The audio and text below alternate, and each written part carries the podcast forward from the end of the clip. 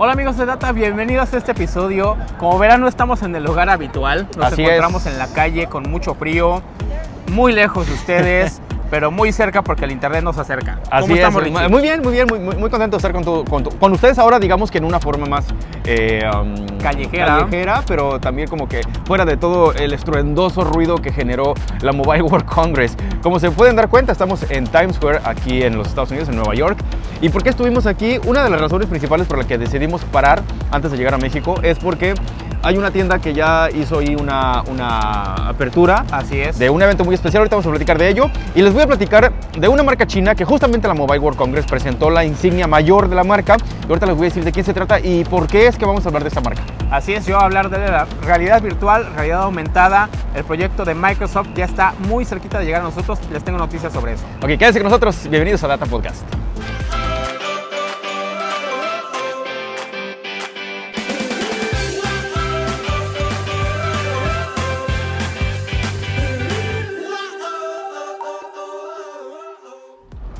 Bien, estamos de regreso. Memo, eh, ¿qué te pareció la tienda de Nintendo? ¿La visitamos? Muy bonita, le hicimos un recorrido ahí entre 60. Este, lo van a ver dentro de un par de días. Dos minutitos para que conozcan la tienda. Es una tienda muy bonita, vende muchas cosas. ¿Tú lo viste? Sí, muy, muy, muy padre. Oigan, si tienen oportunidad de presenciarlo en 360 grados, bueno, va a estar disponible el episodio muy pronto.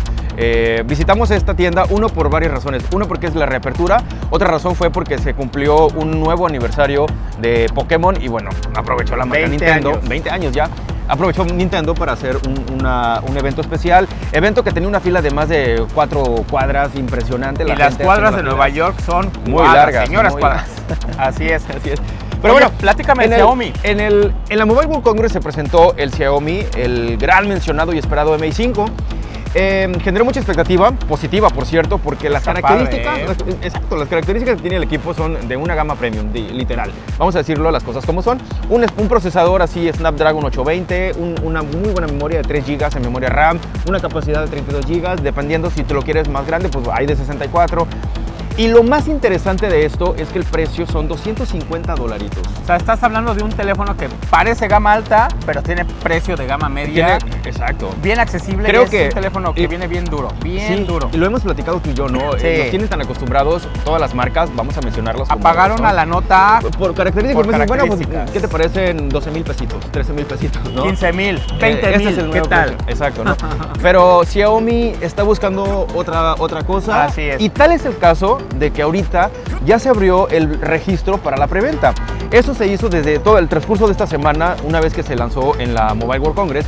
Y al día de hoy ya llevaba 14 millones en la preventa. O sea, es, un nuevo récord que se está cumpliendo con la propia marca. Eh, hay que hablar que la marca, hay que decir que Xiaomi es una marca china que esperemos que tenga realmente todos los equipos para cumplir tanta demanda. Ojalá que sí, porque la verdad es un, un teléfono que lo están, lo Oigan, y, como una cosa importante a saber es que Xiaomi no, sol- no por ser una marca china, estamos hablando de productos de baja calidad. Al No, no, no, contrario, no, para nada. Xiaomi está conocida en varias partes del mundo como una marca que crea productos de muy alta calidad. Así es, bueno, y- y empezando con la marca, lo voy a decir, la marca Apple los fabrica en China y, Claro. y- y hay muchas otras marcas orientales. Oye, Samsung, LG, pues no. Así es. Pero eh, el- lo chino no significa barato ni- No, ni, malo, no, al contrario, nada. estamos hablando de que pues, es una marca china y llegó a Latinoamérica ya, ya está en México y este teléfono, el MI5, pues, está cumpliendo con muy buenas, eh, pues ahora sí que parece ser que ventas excelentes. Así es. Pues vamos a esperarlo, a ver qué tal, que llegue a México y lo vamos a reseñar. Esperemos que llegue muy pronto, si nos están viendo por ahí en Xiaomi, pásenos la noticia, ¿no? Para decirlo por aquí.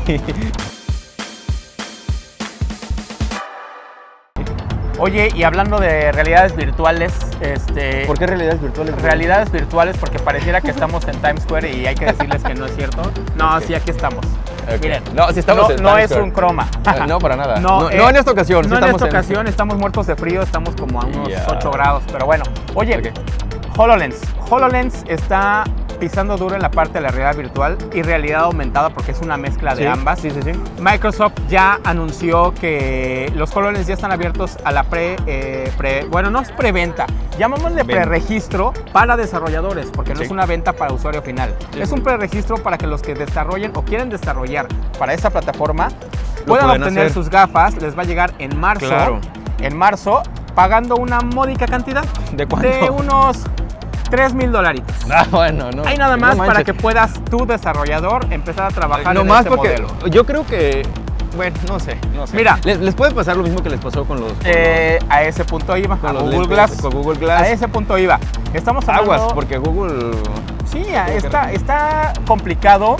Ya tuvimos esa experiencia con Google Glass, esperemos que no se repita con Microsoft porque está entre- entrando en terrenos que, que- que- que no ha entrado otra- otros más que, más que ellos, son terrenos poco explorados, Claro. Eh, se están aventando con un precio muy, Muy alto, demasiado muy, alto. Muy alto eh, para un producto que no sabemos si va a llegar al usuario final, a, a las masas. Creo que es un producto que de entrada no va a llegar a todo el público, sino que se va a quedar en ciertos sectores como empresariales, como de diseño, como de producción, como de...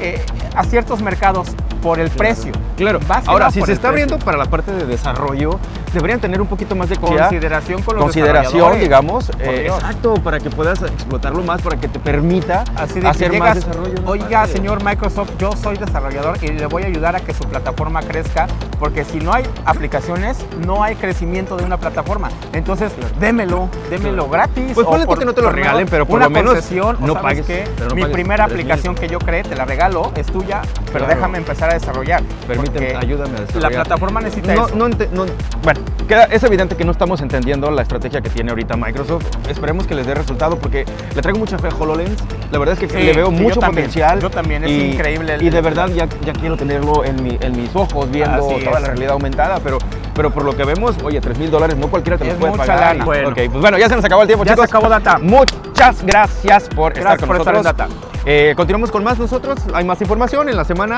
En la eh, viene un nuevo episodio y recuerden que estamos en 360 grados para que nos puedan ver. Data 360 Eh, por ahí algunos, algunos mm, booths que visitamos en, lo- en la Mobile World Congress. Eh, la tienda de, de Nintendo, por supuesto, lo vamos a tener ahí en 360 grados. Algunas tiendas que visitamos por acá en Nueva York, así que queden pendientes de nosotros.